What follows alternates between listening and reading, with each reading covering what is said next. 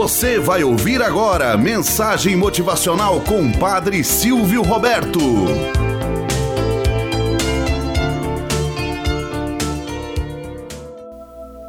Olá, bom dia, flor do dia, cravos do amanhecer.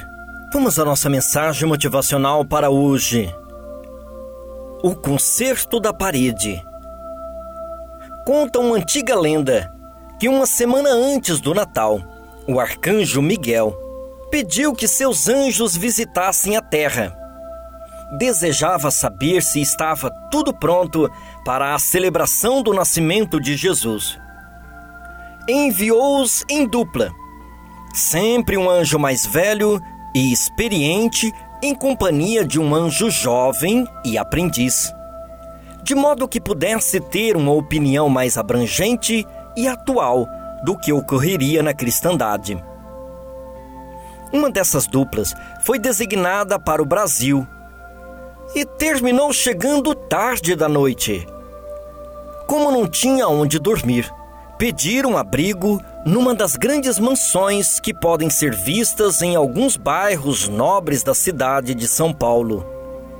O dono da casa, um quatrocentão, à beira da falência, era católico fervoroso e logo reconheceu os enviados celestiais pelas auréolas douradas na cabeça.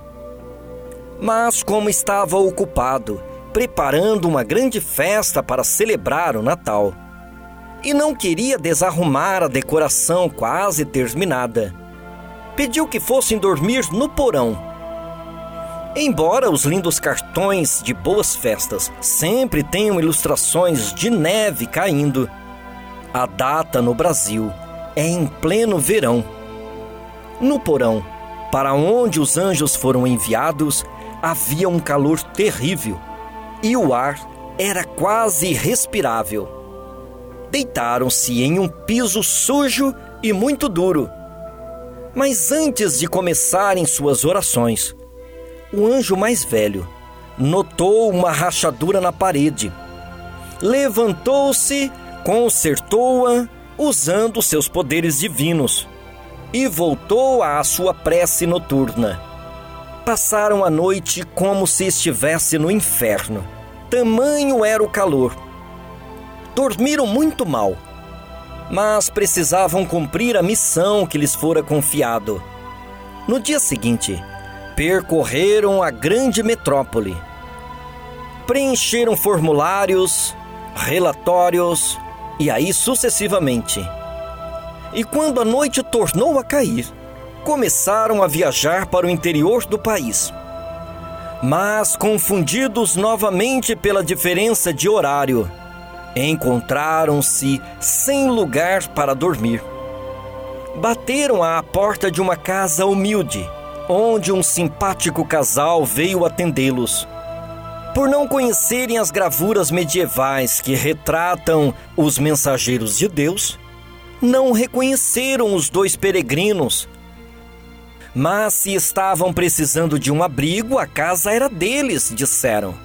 Prepararam um jantar, apresentaram o bebê recém-nascido e ofereceram o próprio quarto, pedindo mil desculpas pelo calor, porque eram pobres e não tinham dinheiro para comprar um aparelho de ar-condicionado.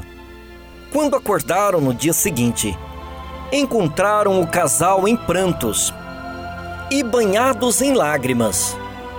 O único bem que eles tinham, uma vaquinha, que dava leite, queijo e o sustento da família, havia aparecido morta no campo despediram-se dos peregrinos envergonhados, porque não podiam preparar um café da manhã como desejavam.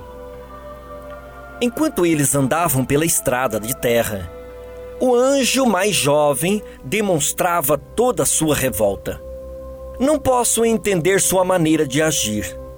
O primeiro homem tinha tudo o que precisava e ainda assim você o ajudou quanto a este pobre casal que nos recebeu tão bem. Você não fez nada para aliviar o sofrimento deles? Muitas vezes as coisas não são como se parecem, disse o anjo mais velho. Quando estávamos naquele porão horrível, notei que havia muito ouro armazenado na parede da mansão, deixado ali por um proprietário antigo que não tinha herdeiros. A rachadura estava expondo parte daquele tesouro e resolvi escondê-lo novamente, porque o dono da casa não sabia ajudar quem precisava. Ontem, enquanto dormíamos na cama que o casal nos oferecera, notei que um terceiro convidado havia chegado. Era o anjo da morte.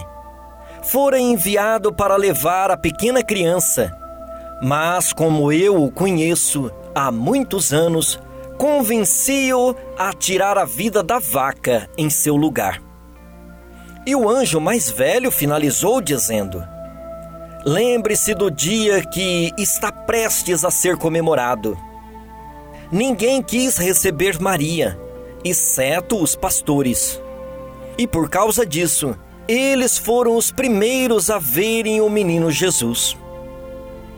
Moral da história: Quem não sabe agradecer, dificilmente sabe receber.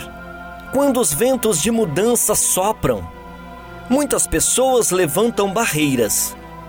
Outras tantas constroem moinhos de vento Outras aprendem a surfar. Outras ainda aprendem a fazer com que os ventos sirvam para os bons negócios. Às vezes achamos que Deus esqueceu de nós. Deus age na calada da noite.